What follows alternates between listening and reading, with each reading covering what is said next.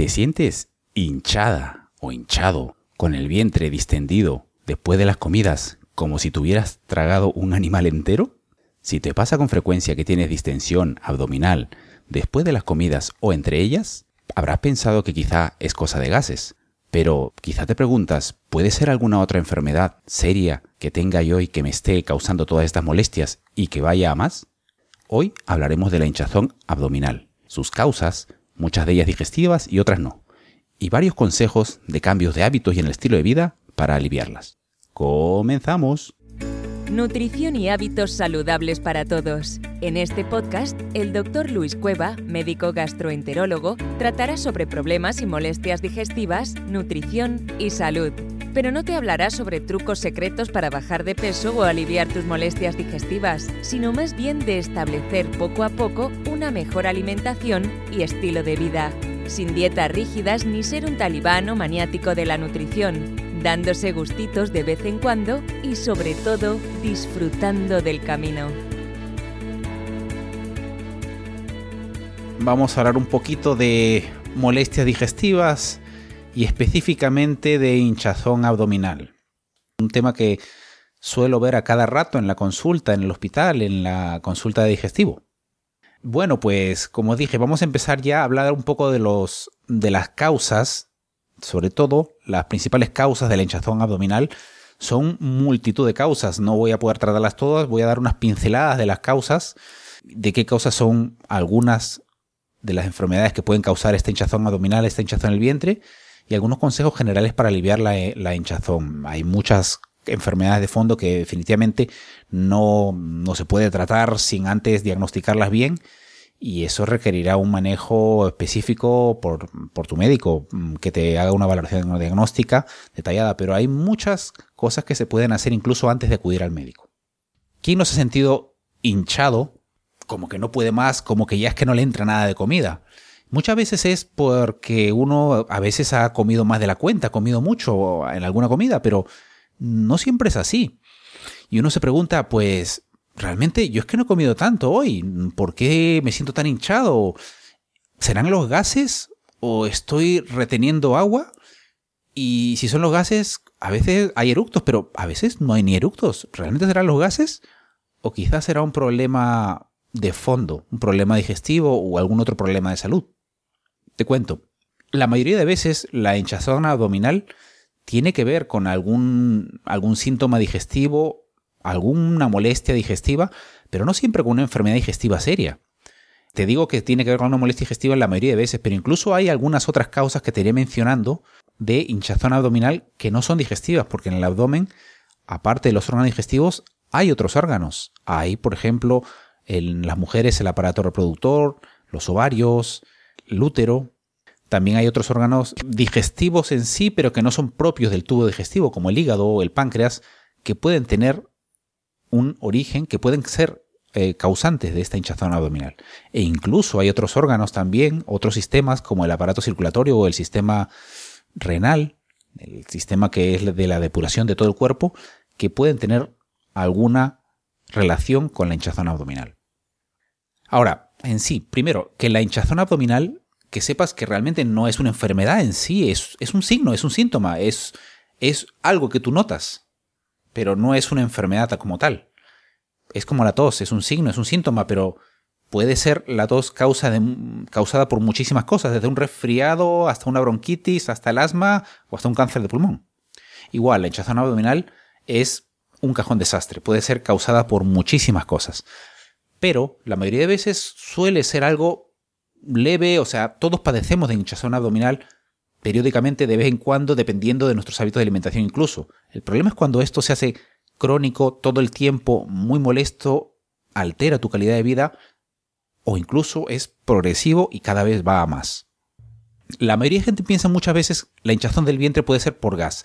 Sí, puede ser que sea a veces por gas, pero muchas veces no es que sea mucha gas, mucho gas el que tragamos, sino que a veces es que simplemente uno es hipersensible.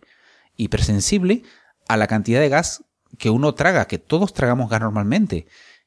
Y lo que pasa es que algunas personas, sobre todo las personas que tienen enfermedad de reflujo esofágico, esa que da ardores o colon irritable, la cantidad de gas normal que tragan, que quizá es igual a la que de cualquier otra persona, en, ellas les eh, hace sentir mucho más hinchazón, mucho más plenitud y mucho mayores molestias.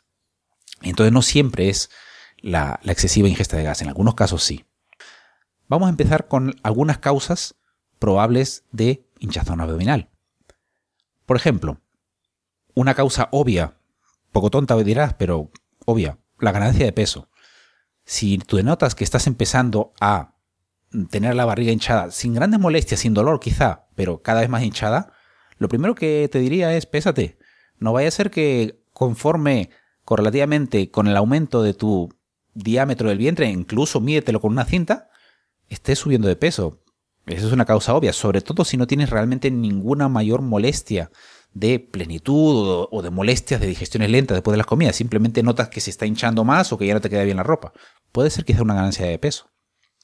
Otra causa quizá también, exceso de sal. Exceso de sal en la dieta. ¿Qué pasa con los excesos de sal? Cuando uno come exceso de sal comienza a retener líquidos y esos líquidos a veces se distribuyen en todo el cuerpo, incluso también aquí, y pueden contribuir a una mayor distensión del abdomen. Otra causa muchas veces también puede ser el exceso de carbohidratos.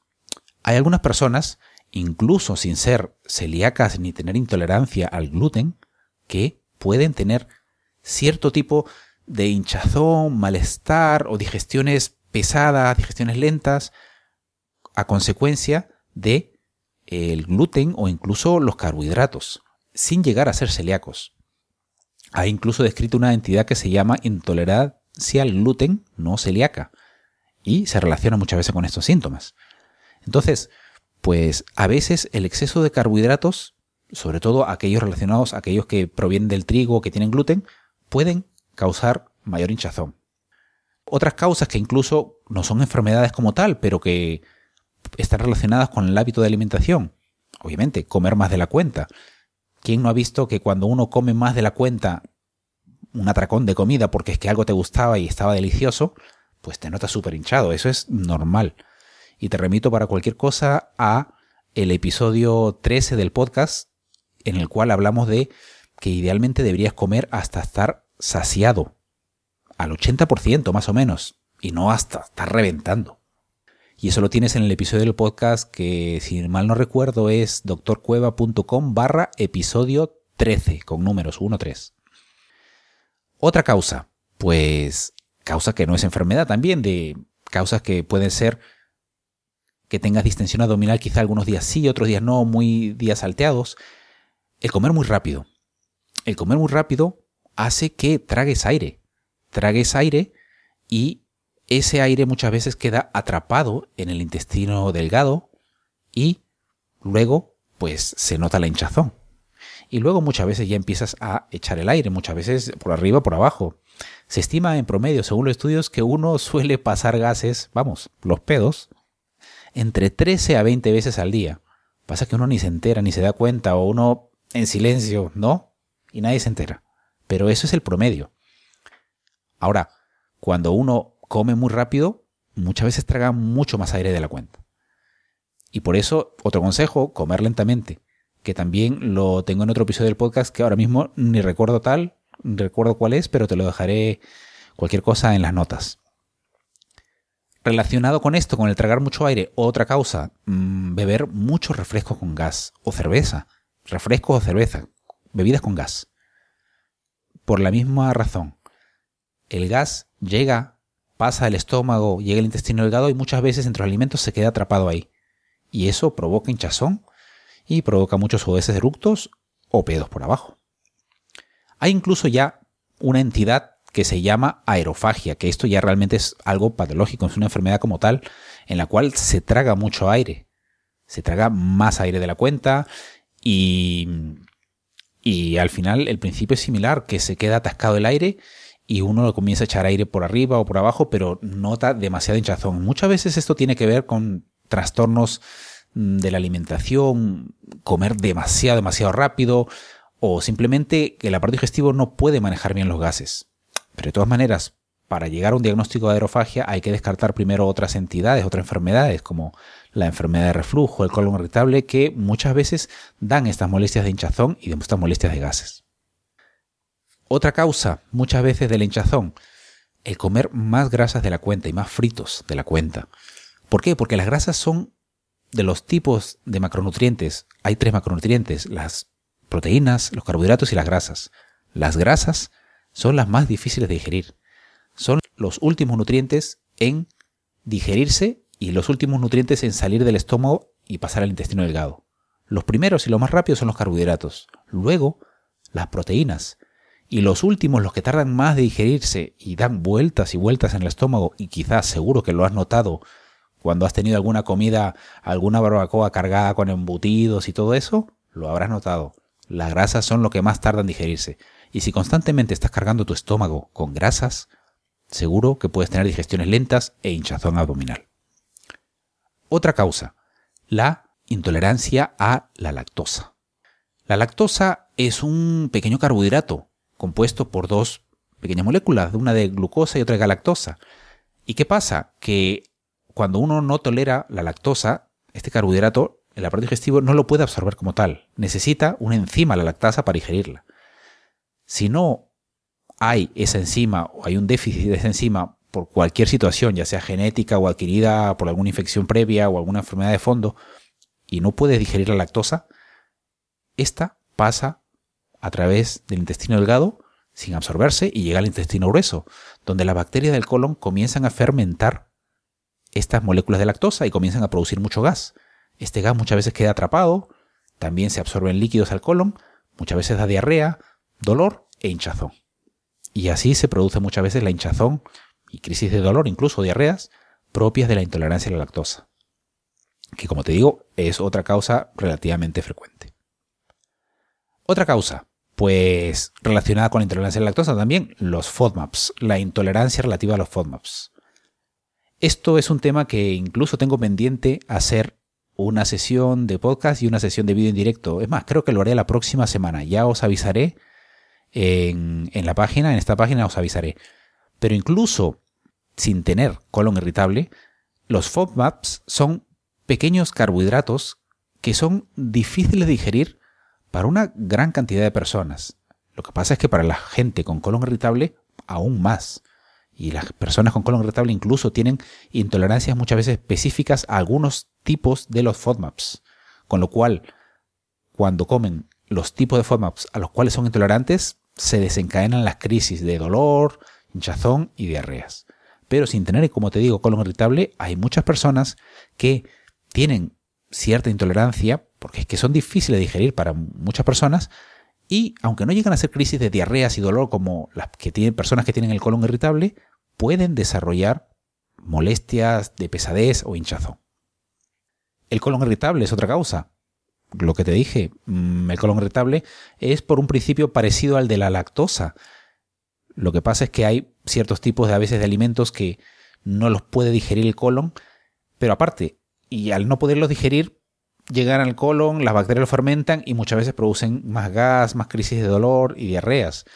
Pero aparte de los alimentos, en el colon irritable intervienen ya otros factores del estrés, muchos otros factores, pero la baza principal, el factor principal en el colon irritable es la alimentación. Y el colon irritable es una causa frecuente de hinchazón y distensión del vientre, aparte de crisis de dolor abdominal, diarrea o estreñimiento. Y justo el estreñimiento, sin tener colon irritable, el estreñimiento como tal, muchas veces es una causa de distensión abdominal. Suena lógico, ¿no? Claro, no vas al baño bien, estás un poco atascado. Em, claro, te hinchas porque tienes todo atascado ahí, pero no solamente es las heces, la caca lo que tienes atascado ahí, es que muchas veces entre las heces están pelotones de aire atrapados en el intestino delgado que no pueden salir. Y ese gas es el que también provoca hinchazón abdominal y notarás que quizá muchas veces, luego de haber evacuado, te sientes en la gloria, que disminuye la hinchazón. Otra entidad que puede causar hinchazón del vientre es la dispepsia. La dispepsia, que muchas veces es funcional, funcional es un término médico para decir que no tenemos ni idea de, qué, de por qué es la dispepsia, de por qué se dan esas molestias, pero el síntoma principal es un malestar en la boca del estómago, pesadez, hinchazón. A veces es ocasionado y empeorada las molestias por una bacteria que se llama Helicobacter pylori, pero a veces no hay ninguna causa exacta y no, incluso se hace una prueba de endoscopia u otras pruebas y no se encuentra nada. Es por decirlo así, como lo explico a mis pacientes, como una hipersensibilidad de tu estómago que es hipersensible a veces a las comidas, no maneja bien los gases y al comer incluso te quedas un poco hinchado, no, no hace bien la digestión, pero realmente no se encuentra ninguna causa como tal en las pruebas, ninguna ninguna úlcera, ninguna lesión y a veces ninguna bacteria. Si quieres saber un poco más de lo que es una dispepsia funcional, tengo ahí un artículo en mi blog en el cual te hablo sobre eso y te lo dejaré te lo dejaré en las notas de este de este episodio, de este vídeo o del audio. Otra entidad que se puede relacionar con la hinchazón es la enfermedad celíaca. La enfermedad celíaca seguramente que ya más o menos lo sabes, y si no te lo cuento, eh, es una hipersensibilidad al gluten. El gluten es una proteína que se encuentra en los alimentos, sobre todo a base de trigo, cebada y centeno.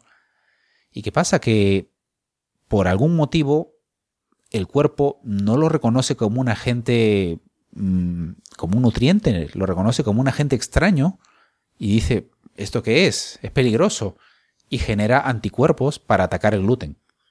Y al generar anticuerpos se desencadena una reacción en la pared del intestino delgado que comienzan a dañarlo y eso es lo que origina la inflamación de la enfermedad celíaca.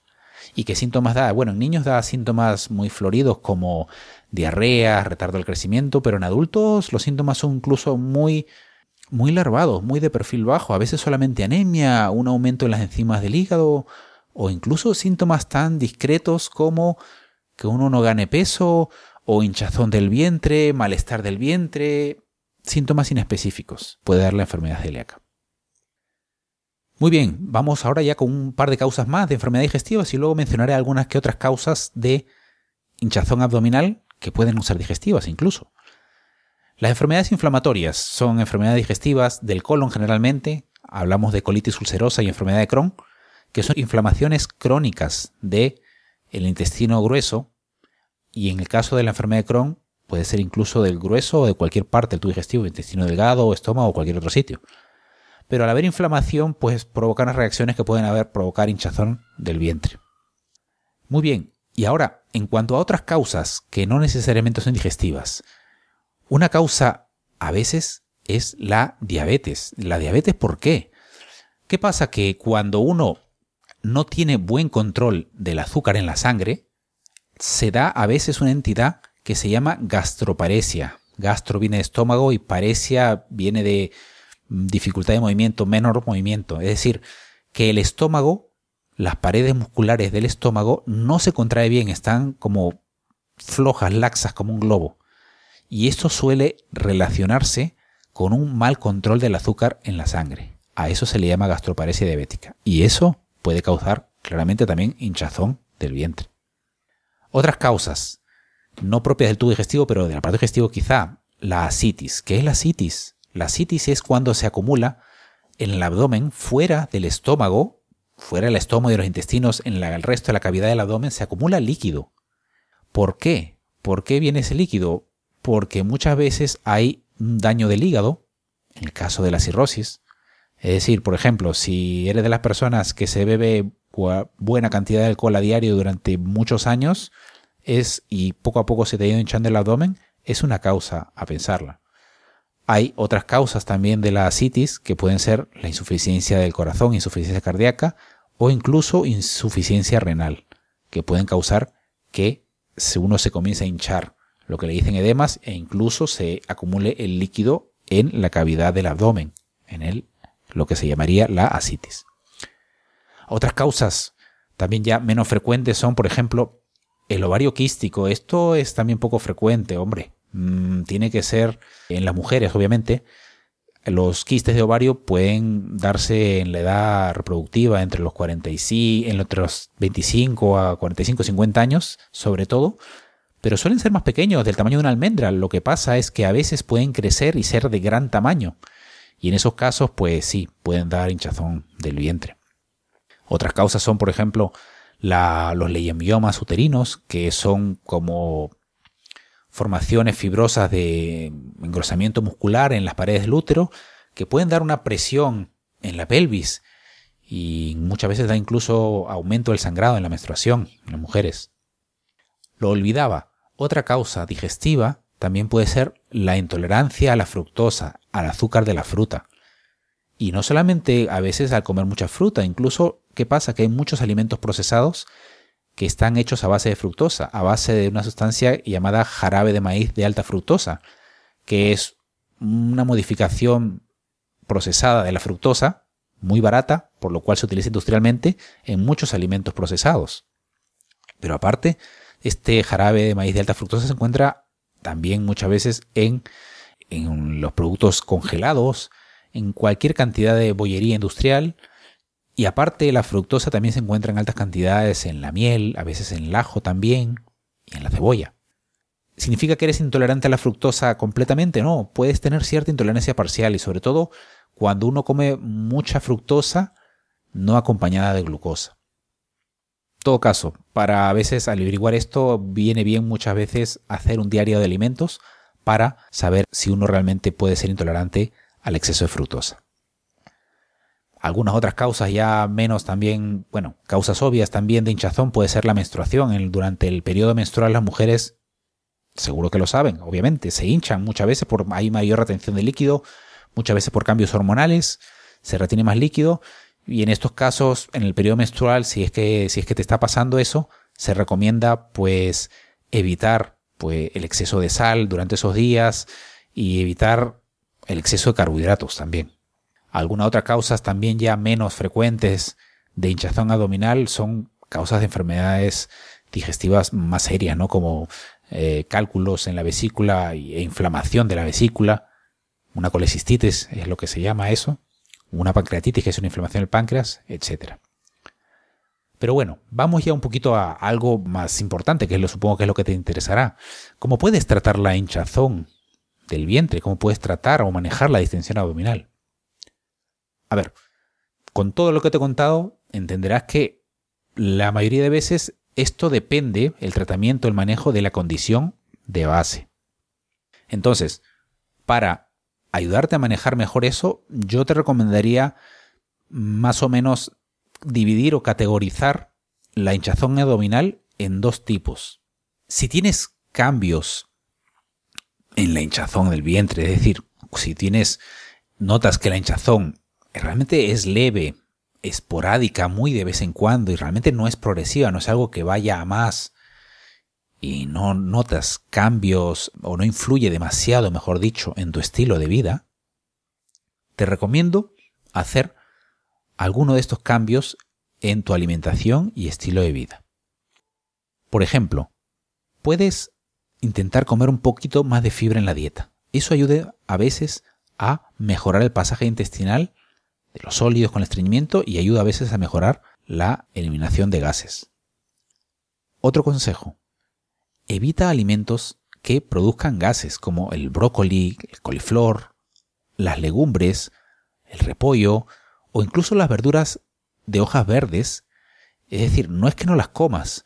Todos estos cómelos en pequeñas cantidades, en muy pequeñas cantidades. No te sirvas un plato grande de ensalada a base de brócoli, coliflor o un plato grande de legumbres.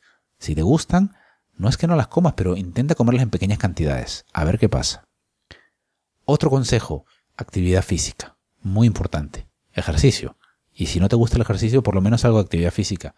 Incluso algo que tenga que ver con mayor movimiento, tipo cardio, o algo que te haga movilizar bastante el cuerpo, porque eso muchas veces, por el movimiento, ayudará al pasaje de los gases intestinales y ayudará al mejor funcionamiento del aparato digestivo.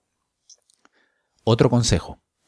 Come porciones más pequeñas y más veces al día. Si normalmente desayunas, almuerzas y cenas y una merienda media tarde, quizá podría ser conveniente probar el almuerzo partirlo en dos partes y la cena también menor cantidad y un poquito más de comida antes de acostarte. Intenta comer porciones menores durante unos cuantos días y evalúa los resultados.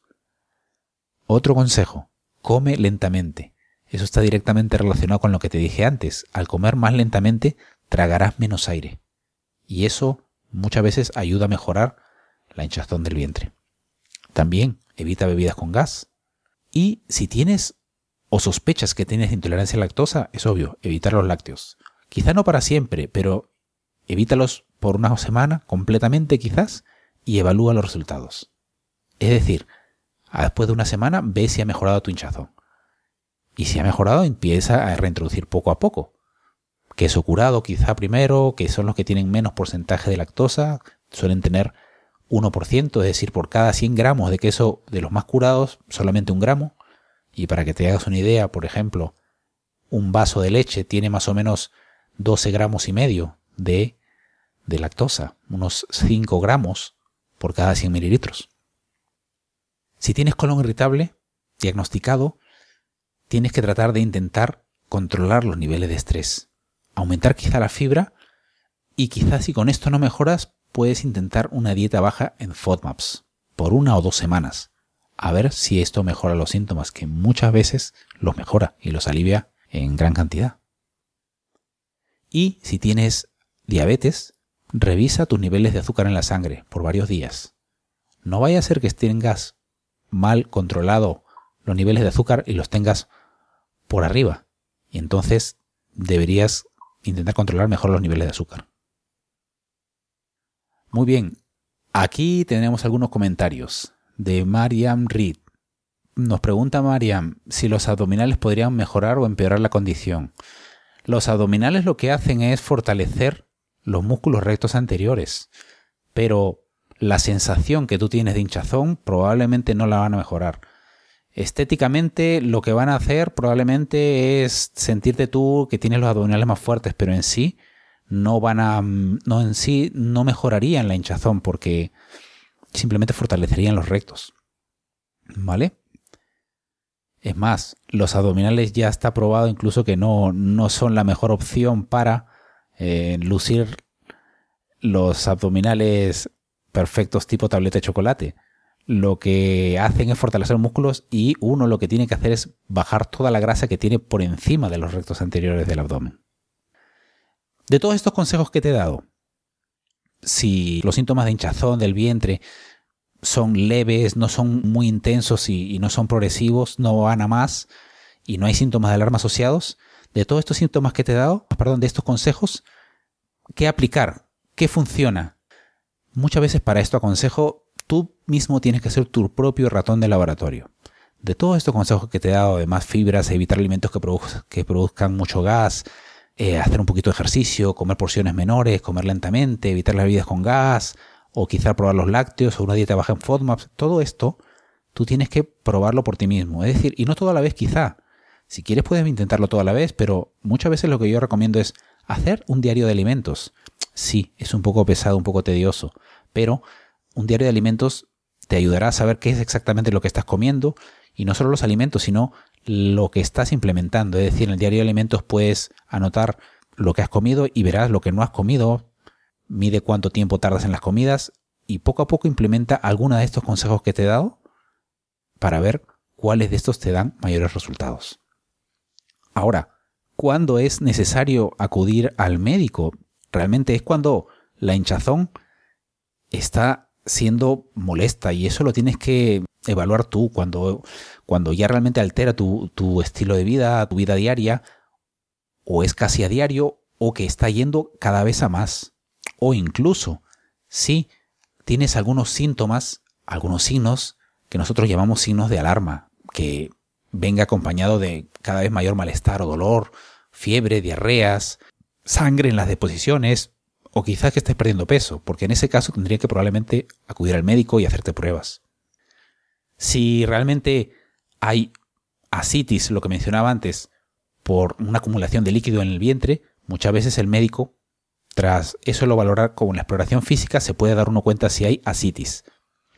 Y si hay asitis, te mandará muchas veces diurético. Diuréticos son estas pastillas para eliminar los líquidos del cuerpo, pero te tendrán que hacer un estudio para ver si la causa es el hígado, el corazón o el sistema renal.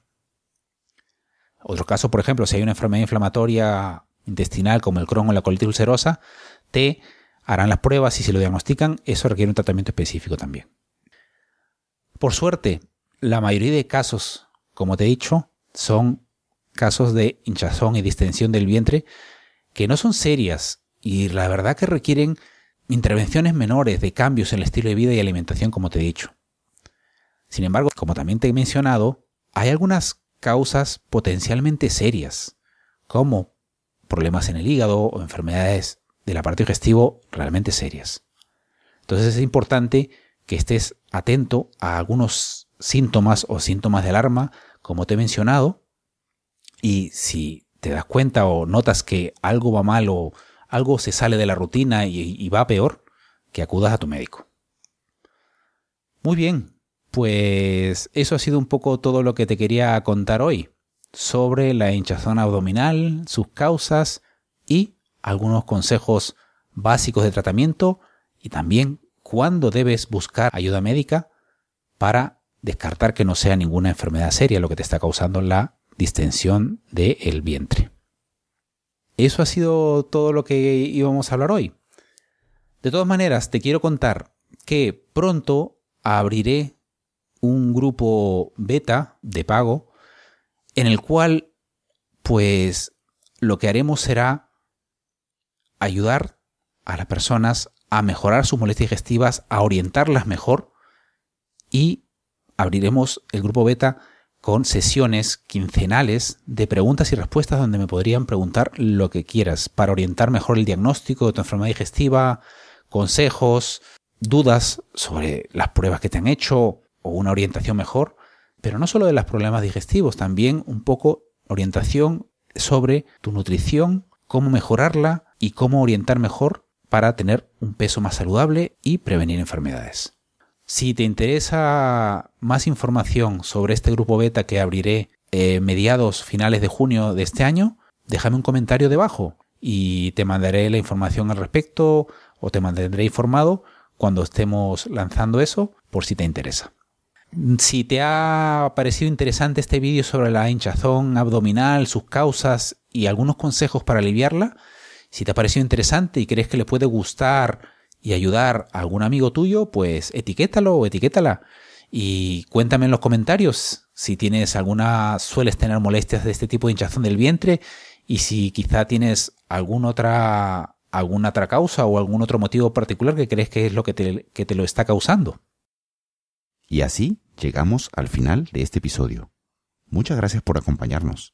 Y si tienes alguna pregunta o comentario, déjalo en nuestro sitio web en las notas del programa o envíamela a luis.doctorcueva.com. Si te gusta el podcast, añádelo a tu lista y puedes seguirme también en Twitter en arroba doctorcueva y en Facebook en facebook.com barra doctorcueva. Todos estos enlaces y de los recursos importantes que mencionemos siempre estarán en las notas del programa. Visítanos en doctorcueva.com si quieres más información y recursos para mejorar tus molestias digestivas y potenciar tu salud alimentarte mejor y establecer hábitos de vida saludable, pero disfrutando del camino y dándote gustitos de vez en cuando. Y si te gusta nuestro programa, nos ayudaría mucho que nos dejaras una valoración con un comentario amable y unas 5 estrellas en iTunes o en la plataforma que utilices para escucharlo. Este podcast es 100% gratuito y eso nos ayudará a seguir manteniéndolo, pero sobre todo podrá llegar a más personas y les ayudarás a mejorar su salud ellos mismos. Eso es todo por hoy y hasta la próxima.